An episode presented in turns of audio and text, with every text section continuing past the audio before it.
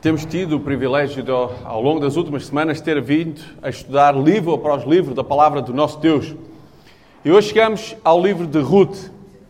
A Ruth é conhecido ah, como tendo das declarações de amor mais lindas que podem ter sido descritas na palavra de Deus. E quando se fala de uma declaração de amor, normalmente todos nós pensamos que é uma declaração de amor entre um homem uma mulher, ou vice-versa.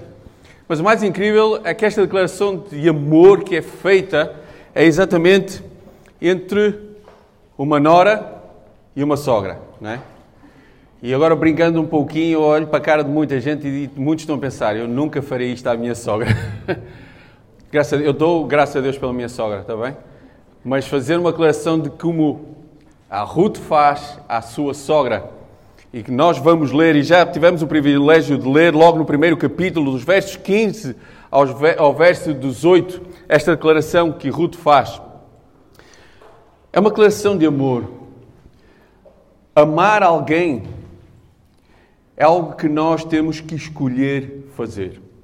Eu queria que hoje, durante ah, o tempo ah, que Deus nos permitir estar aqui, eu queria ver três aspectos sobre escolher amar alguém. Nós não amamos porque queremos, não é algo que um dia acordamos de manhã e decidimos eu vou armar o meu irmão Dinei. Estou a pegar, o meu irmão, não está cá o Afonso, então eu estou a, pegar, estou a brincar com ele, com o Dinei. Ou seja, quem for. É algo que eu escolho amar alguém. Mas vamos ler exatamente aquilo que a Ruth diz a Noemi. Eu sei que nem todos hoje tivemos o privilégio de estar na escola bíblica e é um desafio, mais, menos, mais uma vez, que eu faço. Aqueles que puderem estar às 10 horas é, é uma maravilha, é um privilégio podermos estudar estes livros mais pormenorizadamente. A história de Ruth, tivemos a ver todos os nomes, o que cada um significa, até o ponto ah, de todo o desenrolar da história de Ruth e Noemi e mais tarde de Boaz. Mas nós, para percebermos um pouquinho, quando chega a, aquilo que Ruth diz, havia um homem chamado Elimelech, casado com Noemi, e tendo dois filhos, eles estão em Belém. Mas naquela altura havia fome. Então eles resolvem, aquela família resolveu e vai para a terra de Moab. Chegando lá, uh, os seus filhos casam com duas mulheres uh, moabitas. Elimelech morre. Passado 10 anos, morrem os seus dois filhos de Noemi. E neste momento nós temos ali três viúvas. Noemi, Orfa e Ruth. E Ruth e Noemi, olhando para aquelas duas mulheres, dizem, olha, eu vou regressar à minha terra. Mas sabem uma coisa? Sintam-se livres e voltem para a casa dos seus pais. Vocês ainda são novas, por outra vez, vocês ainda têm a oportunidade de talvez voltar a casar com alguém do vosso povo. Façam isso. Mas sabem uma coisa? É quando Ruth faz esta declaração, a que está descrita no capítulo 1, do verso 15 ao verso 18, já lemos, mas vamos ler novamente. Então ela diz o seguinte: então Noemi aconselhou: Veja, sua cunhada está voltando para o seu povo e para o seu Deus, volte com ela. Ruth, porém, respondeu: Não insistas comigo que te deixe e não mais acompanhe. Aonde fores, irei. Onde ficares, ficarei. O teu povo será o meu povo e o teu Deus será o meu Deus. Onde morreres, morrerei e ali serei sepultada que o Senhor me castigue com todo o rigor, se outra coisa que não a morte me separar de ti. Quando Noemi viu que Ruth estava de facto decidida a acompanhá-la, não insistiu mais.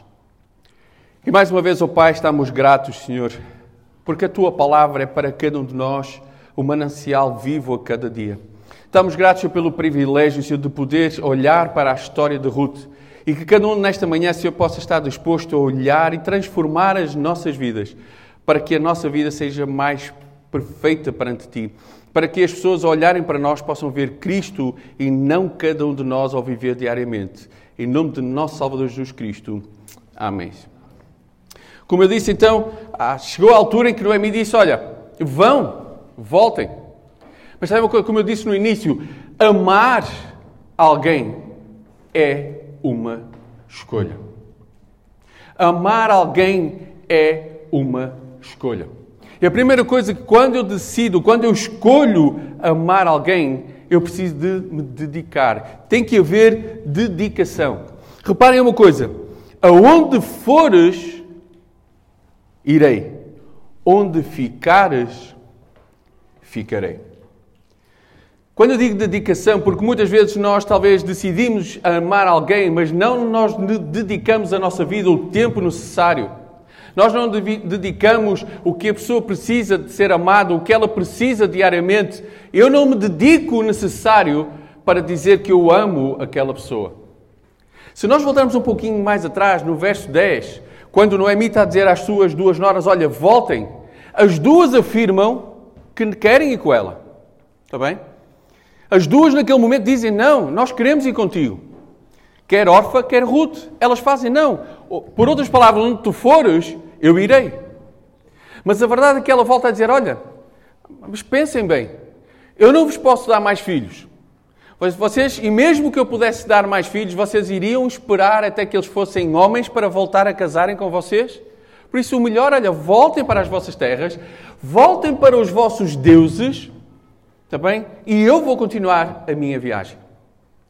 E de repente, de duas mulheres que afirmam: Olha, vamos contigo, uma realmente volta para trás, volta para a sua terra, volta para os seus deuses, para a sua, para a sua família, e Ruth faz a afirmação que faz: Onde fores, irei, e onde ficares, ficarei. Quando eu escolho amar, eu tenho que me dedicar a essa escolha. Novamente, quando nós pensamos numa história de amor, talvez vem logo à nossa ideia, ou talvez uma história entre marido e mulher, ou uma história entre pais e filhos. Novamente, estamos a falar numa nora e uma sogra. Mas alguém que disse: Olha, eu vou dedicar a minha vida a ti. Por onde fores, eu irei. Onde tu parares, eu vou parar. Por outras palavras, aquilo que tu quiseres fazer, eu irei fazer. Eu vou dedicar a ti o meu tempo. E a pergunta nesta manhã que eu, tenho que fazer em primeiro lugar a mim é: quanto tempo eu tenho dedicado às pessoas que eu escolhi amar? Porque muitas vezes eu digo eu amo a minha esposa, a minha esposa, por exemplo, amo as minhas filhas, amo os meus pais, amo os meus familiares, mas talvez quando eles precisam que eu dedique o tempo a eles, talvez não seja bem isso que está na minha mente. Talvez quando eu preciso dedicar estar ao seu lado, e muitas vezes é só estar ao lado, talvez a minha opção é fazer outra coisa qualquer. Mas eu continuo a afirmar que eu amo a minha esposa. Eu amo os meus filhos. Eu amo várias pessoas. Mas talvez eu precise de perceber que a dedicação é mais. É exatamente aquilo que Ruth diz. Onde fores, eu irei. Onde estiveres, eu estarei. Em qualquer circunstância. E novamente, nós para percebermos uma coisa, naquela época, ainda estudamos isto esta manhã, eram duas mulheres. E não só sendo duas mulheres, elas eram viúvas. Por isso elas não tinham qualquer sustento. E havia duas hipóteses. Ou elas seriam mendigas, e a lei assim permitia que elas pudessem colher aquilo que estava no chão de, da, da, dos terrenos da ceifa, ou elas teriam que se prostituir para poder viver. Repara que quando Ruth faz a afirmação onde fores irei e onde ficares ficarei, o que ela está a dizer é aquilo que acontecer contigo vai acontecer comigo. Aquilo que te acontecer, aquilo que tu passares, as dificuldades que tu passares serão as mesmas que eu irei passar. Porque eu quero dedicar a minha vida a ti. Mas nesta manhã a minha pergunta eu quero ir um pouco mais longe. Quando nós afirmamos, e nesta manhã, através dos hinos, ah, dos cânticos, nós afirmamos que amamos o nosso Deus. Amém? Até que ponto nós dedicamos a nossa vida a Ele? Até que ponto nós podemos afirmar exatamente aquilo que afirmou a Ruth: Onde fores, irei. Aonde ficares, ficarei. Eu sei que sou velho, está bem? Já estou a, quase a chegar aos 40 mais 10, mas eu gosto muito de hinos. Muito de hinos. Eu cresci com, ah, diariamente, diariamente, semanalmente, a ouvir muitos hinos. E quando eu estava a, a estudar este livro, Houve um hino que veio logo à minha mente. se eu tiver Jesus ao lado e por ele auxiliado, se por ele for mandado a qualquer lugar, irei. Seja meu caminho duro, espinhoso ou inseguro, em seus braços bem seguro, onde me mandar, irei. Males poderão cercar-me ou perigos assustar-me, mas se Cristo segurar-me, onde me mandar, irei. Quando terminar a vida e a batalha for vencida, tenho a glória prometida, eu para meu Senhor irei. Alguém se lembra qual é um, o refrão? Seguirei a meu bom mestre. Seguirei a meu bom mestre. Seguirei a meu bom mestre, onde quer que for, irei. Sabe uma coisa? Eu cantei muitas vezes este hino. Tem uma mensagem lindíssima. Só que ao fazer este estudo, eu, eu tive que perguntar a mim mesmo: será que é verdade quando eu canto este hino? Será que eu estou disposto a dedicar a minha vida? Será que eu estou disposto a dizer: olha, o Senhor está-me a mandar para tal sítio, eu vou? O que está a dizer aqui, olha, seja o caminho douro, espinhoso. Era exatamente o que iria acontecer com Noemi e Ruth. Elas não sabiam o que estava à frente, mas saberiam que iria ser bem difícil. Duas mulheres viúvas não tinham qualquer sustento. Só o facto de. E não só, por exemplo, Ruth era viúva, não tinha sustento, como nem filhos ela tinha. Algo que só ah, na sociedade essa mulher era posta quase de lado, era ela olhada de maneira diferente. Mas sabe uma coisa? Muitas vezes eu afirmo: seguirei a meu bom mestre, onde me mandar irei. Mas sabe uma coisa? Muitas vezes não é real. Muitas vezes eu afirmo algo, eu digo que amo alguém, eu afirmo que amo o meu Deus, mas eu não me dedico a minha vida a Ele. Eu fico pela mera afirmação. Eu costumo brincar muitas vezes que, que me perguntam se eu casei com a minha esposa por amor ou por interesse. Eu afirmo que, que ah, casei por amor, claro. Sabem porquê? Ela não me interessa para nada. Nós brincamos muitas vezes com isso. É uma, uma brincadeira, mas muitas vezes nós vivemos isto. Não, eu amo a minha esposa. Eu amo o meu Deus. Mas eu não me dedico a Ele. Eu não dedico o tempo necessário a Ele. Quando o Senhor estava fazendo o seu ministério, ele, quando ia de cidade em cidade, ele fazendo isso, em Lucas capítulo 9, verso 57, quando andava pelo caminho, alguém disse a Jesus: Eu seguirei onde quer que vá. E sabem, o Senhor disse: Ok, então anda comigo, por outras palavras. E sabe o que aconteceu? Um começou a dizer: Olha, Senhor, eu vou contigo mas deixem me primeiro despedir da minha família. Olha, Senhor, eu vou contigo, mas eu tenho um terreno, por exemplo, para ver, deixem me primeiro ver como é que está, eu vou contigo. Talvez hoje o Senhor está a dizer, nós estamos a dizer, olha, Senhor, onde quer que, onde quer que fores, eu irei, mas primeiro deixa-me tratar da minha vida. Olha, primeiro deixa-me ver como é que está a minha questão financeira. Olha, primeiro deixa me ver como é que está a minha questão familiar. E talvez quando eu for reformado, ou talvez daqui a um ano ou dois, talvez eu esteja disposto a te servir. Sabe uma coisa? No final da história, o Senhor diz o seguinte: Ninguém que ponha a mão no arado e olha para trás é apto para o reino de Deus. Deixa-me fazer uma pergunta. Se nós, todos nós, neste momento, tivéssemos ah, uma firma nossa e fôssemos patrões, e contratássemos alguém e que quando chega eu digo eu faço tudo, não há problema nenhum, eu tenho a capacidade para fazer exatamente aquilo que o senhor quer e que está a contratar. E, e se for preciso horas extraordinárias, pode contar comigo que eu estou disposto. Mas na primeira semana a coisa corria bem. Na segunda semana, está bem, estava a correr e nós estávamos satisfeitos.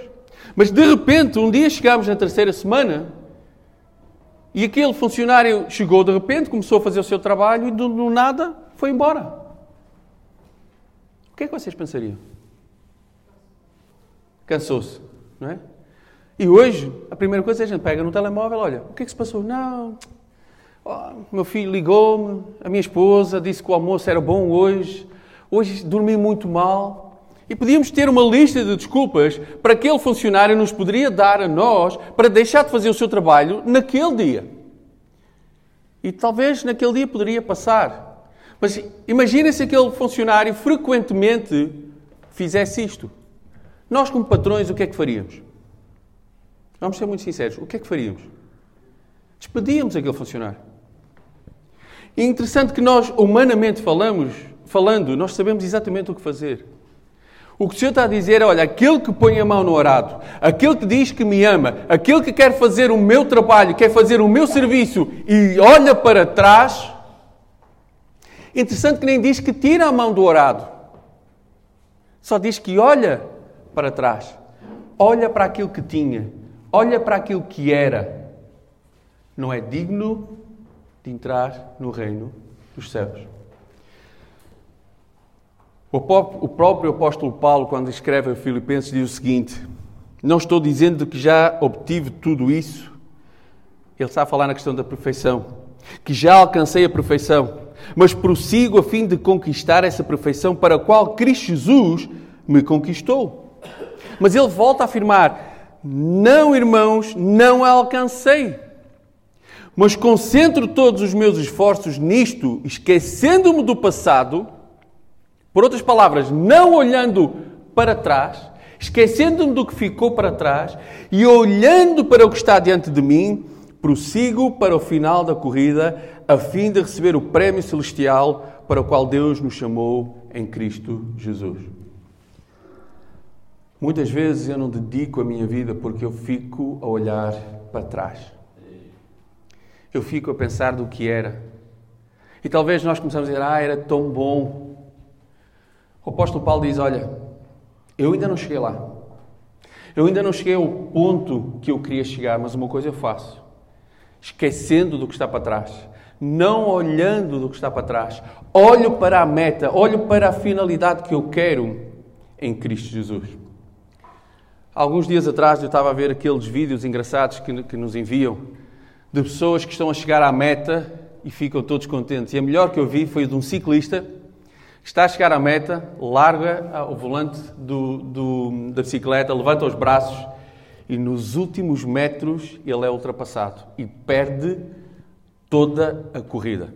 Se ele ganhasse, ele ganhava toda a, aquela volta, ele perde a volta porque já cheguei, mas ainda não tinha chegado à meta. E outro que estava ao lado, não olhando para trás, não se distraindo, olhando simplesmente para a meta, depois mostra aquelas imagens a roda passa por uns meros 5 centímetros e ganhou. Sabe uma coisa? Muitas vezes somos assim. Já está feito. Já não preciso dedicar mais. Quando eu escolho amar, eu preciso de me dedicar. Quando eu escolho amar, eu preciso de me identificar. Reparem o que é que Ruth diz: O teu povo será o meu povo e o teu Deus será o meu Deus. Eu preciso me identificar. Não vamos esquecer, Ruth era moabita, costumes diferentes, cresceu num povo completamente diferente. Os seus deuses eram outros deuses. Mas de repente o que ela diz é: Olha, tudo o que eu sou, eu abdico disso, de quem eu era, de onde eu venho, os meus costumes, aquilo que eu estou acostumado para quê? Para me identificar contigo. O teu povo será o meu povo e o teu Deus será o meu Deus. Sabe uma coisa? Quantas vezes nós vamos na rua e nós conseguimos identificar as pessoas só o facto de olhar? Olhamos para um e dizemos: hum, pela aparência deve ser de tal país. Ou então, se ouvimos algum sotaque, não é? É de tal país. Ou então, se conhecemos alguém, olhamos para o Diné e assim, hum, eu conheço qualquer lado, já sei, é filho de fulano de tal. Porquê? Porque há algo que nos identifica o que é. E a pergunta é, nesta manhã é, quando as pessoas olham para mim, neste caso o Timóteo Santos, quem é que elas identificam? Será que quando olham para mim elas podem ver Cristo? O que Ruth estava a dizer é: olha, no, para onde eu for, eu não quero que vejam a Ruth, eu não quero que vejam uma Moabita, mas eu quero que vejam alguém que dedicou a sua vida a Noemi e que agora está num povo diferente, a viver de um modo diferente e que o seu Deus é o Deus dos deuses. Novamente, nós afirmamos que o nosso Deus é o Deus dos deuses. Nós afirmamos que para o nosso Deus nada é impossível. Mas quando vivemos diariamente, será que nós nos identificamos com isso?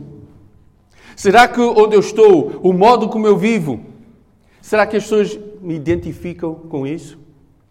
Interessante que se continuássemos a ler o capítulo 1, quando Noemi volta para Belém com a, a sua a nora Ruth, as pessoas quando a viram chegar identificaram quem era. Eles viram, olha, Noemi. Interessante que em João capítulo 9 há, há uma história de um cego ah, que está a pedir esmola. E os discípulos, quando estão com o Senhor, perguntam, olha Senhor, quem é que pecou? Foi ele ou foram os seus pais que pecaram para que fosse cego? E o Senhor responde: Olha, nem ele nem os pais, mas ele está cego para que os que estão à volta possam ver a glória de Deus. E chega perto daquele homem, faz lama, põe nos seus olhos e ele vê. Mas o mais interessante mais à frente é que os seus vizinhos dizem: Olha, não era este que estava a pedir esmolas? Não era este homem que era cego? Rapidamente os seus vizinhos identificam: Mas espera aí, há qualquer coisa de diferente. Ele não era cego? Ele agora está a ver, ele vai a caminhar, não vai contra nada. Olha, não era este que estava a pedir esmolas e agora está a saltar louvando a Deus porque pode ver? Rapidamente, as pessoas que estavam à volta, os seus vizinhos, o identificaram, mas havia algo de diferente. Algo mudou na sua vida. Era algo que já não era normal. Ele não estava a pedir esmolas. Ele já não era cego.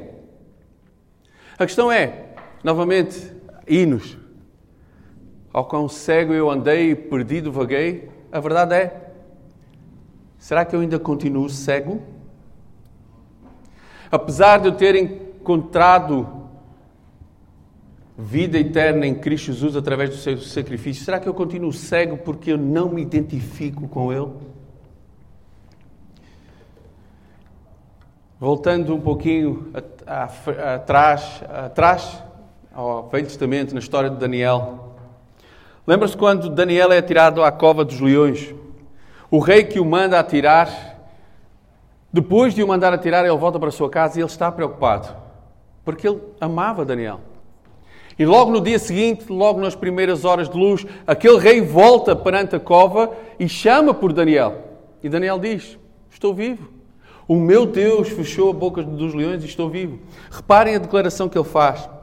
O rei diz: Faça um decreto pelo qual, em todo o domínio do meu reino, em todo o domínio do meu reino, os homens tremam e temam perante o Deus de, de, de, de Daniel, porque ele é o Deus vivo e que permanece para sempre, o seu reino não será destruído e o seu domínio não terá fim. Reparem que um homem, quando olhou para a vida de Daniel, mesmo depois de o ter lançado na cova dos leões, porque ele desobedeceu uma ordem direta do rei, mas quando ele identificou quem era Daniel, quem era o seu rei, ele faz esta afirmação: Olha, todo homem trema e tema ao Deus de Daniel. Porquê? Porque o seu reino não será destruído, porque permanece para sempre e o seu domínio não terá fim. Como eu disse, nós vamos na rua e, facilmente conseguimos identificar alguém, por exemplo, alguém que é adepto de algum clube. Porquê? Porque basta trazer, talvez, um cascola, um chapéu, uma camisola e sabemos qual é o seu clube. Talvez sabemos pessoas que gostam de certo tipo de, ah, de, de, comida, porquê? Porque sempre até que postam alguma coisa, é quase sempre a mesma coisa que ponham. Então sabemos, olha, ele é adepto deste tipo de comida. Ou alguém que, da maneira como se veste, da maneira como, como fala, nós conseguimos identificar alguma coisa. A questão nesta manhã é, pergunta para mim mesmo é, será que as pessoas que olham para mim me podem identificar com Cristo? Será que quando eu escolhi amar o meu Deus, elas podem identificar Cristo na minha vida?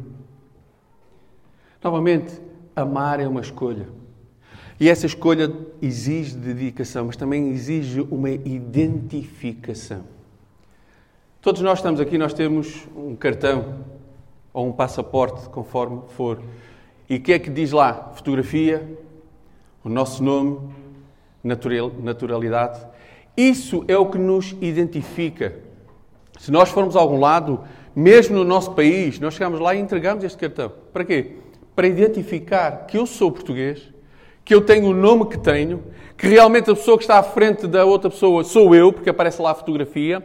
E se for possível, se, uh, for preciso saber de onde eu venho, está lá a minha naturalidade. Agora nem está a naturalidade, não é? Antigamente estava, no, agora nem aparece.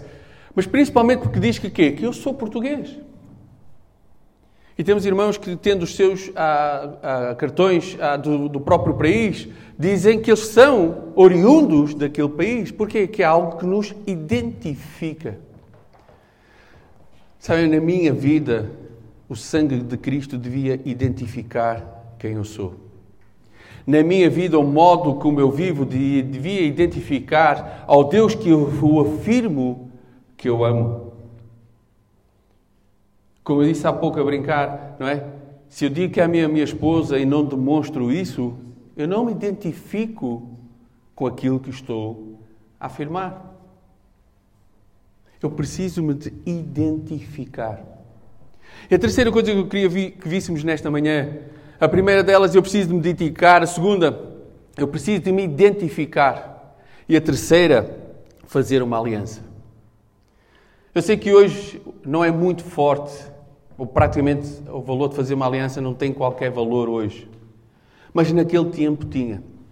Reparem o que, novamente, o que a Ruth diz: Onde morreres, morrerei e ali serei sepultada. Onde morreres. Isto quer dizer o quê? Que nada garantia que até Noemi pudesse chegar à sua cidade. Ela poderia morrer pelo caminho. Ela poderia morrer em qualquer circunstância. O que Ruth está a dizer, olha, eu vou fazer uma aliança contigo, que onde morreres, aí morrerei eu. É interessante que nós usamos esse símbolo, não é? Aqueles que somos casados, e muitos até quando fazem ah, o pedido de casamento, há, há um símbolo que se usa, a aliança. É um mero símbolo. Sabe porquê? Porque eu posso usar esta aliança e não fazia sentido nenhum.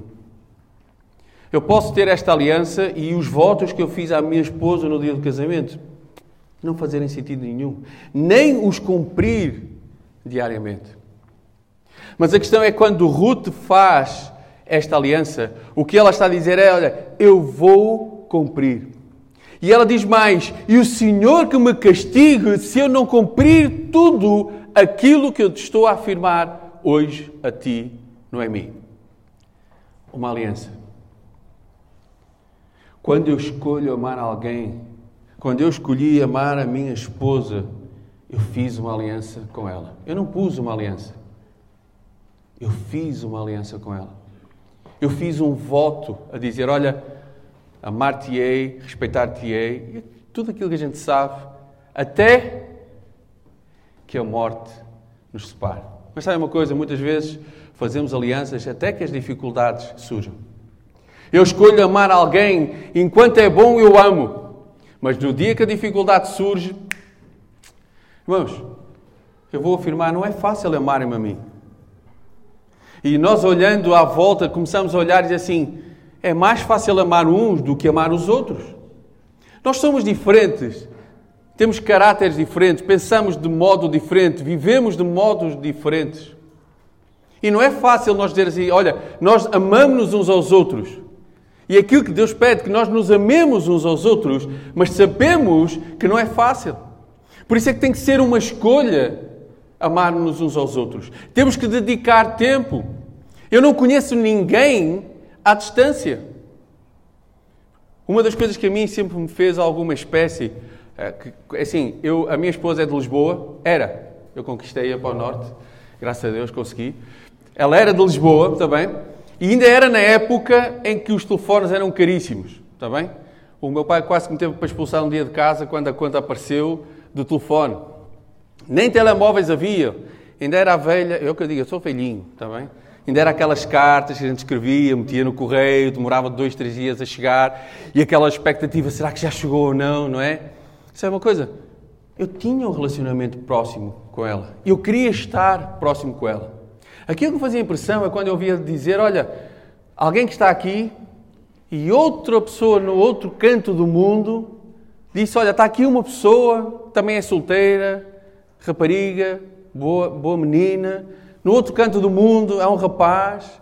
Viam-se uma ou duas vezes, só se escreviam e de repente, meia, meia dúzia de meses depois, casavam. Aconteceu a muitos, mas a mim fazia um pouco de espécie. Porquê? A pergunta que eu fazia é: como é que eles se conhecem? Que tempo é que eles passaram juntos para saber o que é que um gosta, o que é que o outro não gosta? E todos aqueles que namoramos, o tempo que foi, descobrimos o que é quando casamos? Que não sabíamos nada, não é? Porquê? Porque diariamente nós estamos a descobrir coisas da nossa esposa. Ou as esposas estão a descobrir coisas dos maridos, não é? Anos depois, assim, tu gostas disso? Afinal, tu aprecias isso? Porquê? Porque é na convivência, é nesta aliança de estar juntos. Porque ninguém casa, faz o voto e depois cada um volta para a casa dos seus pais e vão vivendo e estão casados. Não. Formam uma família, vivem juntos, vão crescendo juntos. Há aquela aliança que vai ter que ser fortalecida. Sabe uma coisa? Foi isso que Ruth disse. Olha, onde morreres, aí eu morrerei e aí eu serei sepultada. Sabe uma coisa? É uma afirmação tão forte. Por outras palavras, se eu fizer esta afirmação ao meu Deus, olha, Deus, onde quer que for, tu queres que eu vá, eu irei. E no, na, no dia que tu queres que eu pare, eu vou parar. E quando tu chamares, eu estou pronto para ir. Sabe, há, um, há uns anos atrás, quando estávamos a falar nesta questão de o Senhor nos vir buscar para a glória, eu ouvi uma irmã nossa que disse, e que me fez pensar muito, nós somos agarrados demais à nossa vida. Todos nós, eu penso que aqueles que estão em Cristo podem afirmar: Olha, eu estou pronto a ir para o Senhor. Agora, vamos ser muito sinceros. Se o Senhor nos deixar ficar aqui mais algum tempinho, quem é que não o quer? Todos queremos um pouco mais. Esta vida ainda é tão boa. Eu estou preparado, mas se Deus permitir, eu quero. Sabe uma coisa? Ruth não sabia quanto tempo mais Noemi estaria viva. Ruth nem saberia se Noemi chegaria à sua cidade, mas o que ela disse, afirmou foi: Aonde morreres, aí morrerei eu. Reparem, onde fores, eu irei contigo. Onde ficares, eu ficarei contigo. O teu Deus é o meu Deus. O teu povo será o meu povo. E onde morreres, aí morrerei eu. Sabe uma coisa? Aqui falo de uma história de amor entre ah, uma nora e uma sogra. Mas a maior história de amor é a história do nosso Deus. Se nós continuássemos a ver, e que eles novamente tiveram o privilégio de estar esta manhã, sabemos que a Ruth foi a bisavó de Davi. E Davi, Jesus Cristo, vem da linhagem de Davi. Ruth faz parte da linhagem da pessoa de Jesus Cristo. Esse sim é a maior história de amor. Sabem porquê? Porque ele deu a sua vida. Ruth estava disposta a dar a sua vida pela sua sogra. Ela deixou tudo para trás. Tudo aquilo que ela era, tudo aquilo que ela queria, ela deixou ficar para trás em prol de começar uma nova vida ao lado da sua sogra, o novo povo com o novo Deus. Sabe uma coisa? Muitos de nós fizemos isto. Muitos de nós um dia reconhecemos que estávamos separados, que éramos pecadores e fizemos o mesmo. Reconhecemos o sacrifício de Cristo na cruz. Sabe uma coisa? Se nós falamos que talvez esta das maiores histórias de amor, a maior história de amor que está descrita em toda a Bíblia, desde Gênesis a Apocalipse, é a história do nosso Salvador Jesus Cristo. Essa é a maior história de amor. Alguém que, de, que se deu a si mesmo. Sendo Deus, se deu a si mesmo. Veio a este mundo, se fez homem. Morreu naquela cruz para quê? Para que cada um de nós, reconhecendo o seu pecado, aceitando o seu sacrifício na cruz, possa obter vida eterna. Eu não sei se talvez esta manhã há alguém que ainda não fez esta decisão. Ainda há alguém que não aceitou esta história de amor. Sabe uma coisa? Cristo deu a sua vida por ti também. Esta história de amor que engloba todo o mundo. Que Deus amou o mundo de tal maneira que deu o seu Filho para todo aquele que nele crê, não se perca, mas tenha a vida eterna. Mas sabem, muitos de nós já chegamos a esse, a esse ponto. Muitos de nós já reconhecemos a pessoa de Jesus Cristo. Mas sabe uma coisa? Talvez continuamos simplesmente a afirmar que o amamos. Mas não temos dedicado a nossa vida a Ele como Ele espera que nós a possamos dedicar. Talvez nós nem conseguimos nos identificar ah, com Ele. E isso fez-me pensar muito. Quando as pessoas olham para mim, o que é que vem? Quando eu ajo, o que é que vem? Nós, algum, ah, muitos de nós temos à, à terça-feira os mais barrigudos, de 15 em 15 dias, estamos a, a ter um tempo de futebol. E sabe uma coisa? Muitas vezes, dentro de um campo de futebol, nós revelamos quem somos. Eu já vi coisas, e talvez todos nós já presenciamos coisas que dizem assim: espera, quem é este que está aqui? Porque lá atrás ele não era assim. Sabe uma coisa? A nossa vida precisa de identificar Cristo. Eu preciso de, de, de me dedicar a Ele. Mas acima de tudo, eu preciso de, de relembrar a aliança que eu fiz com Cristo. Quando eu entreguei a minha vida, exatamente foi aquilo que o apóstolo Paulo afirmou: Olha, eu ainda não cheguei lá. Eu ainda não cheguei à perfeição. Mas uma coisa eu faço, deixando de olhar para trás, deixando de olhar para aquilo que eu era, para aquilo que eu pensava que era melhor na minha vida, eu prossigo para o alvo. Para quê? Para que, segundo a misericórdia de Cristo, eu possa chegar mais perto dele. Que cada dia a minha vida possa ser aperfeiçoada. Mas sabe uma coisa? Isso é uma escolha que eu tenho que fazer.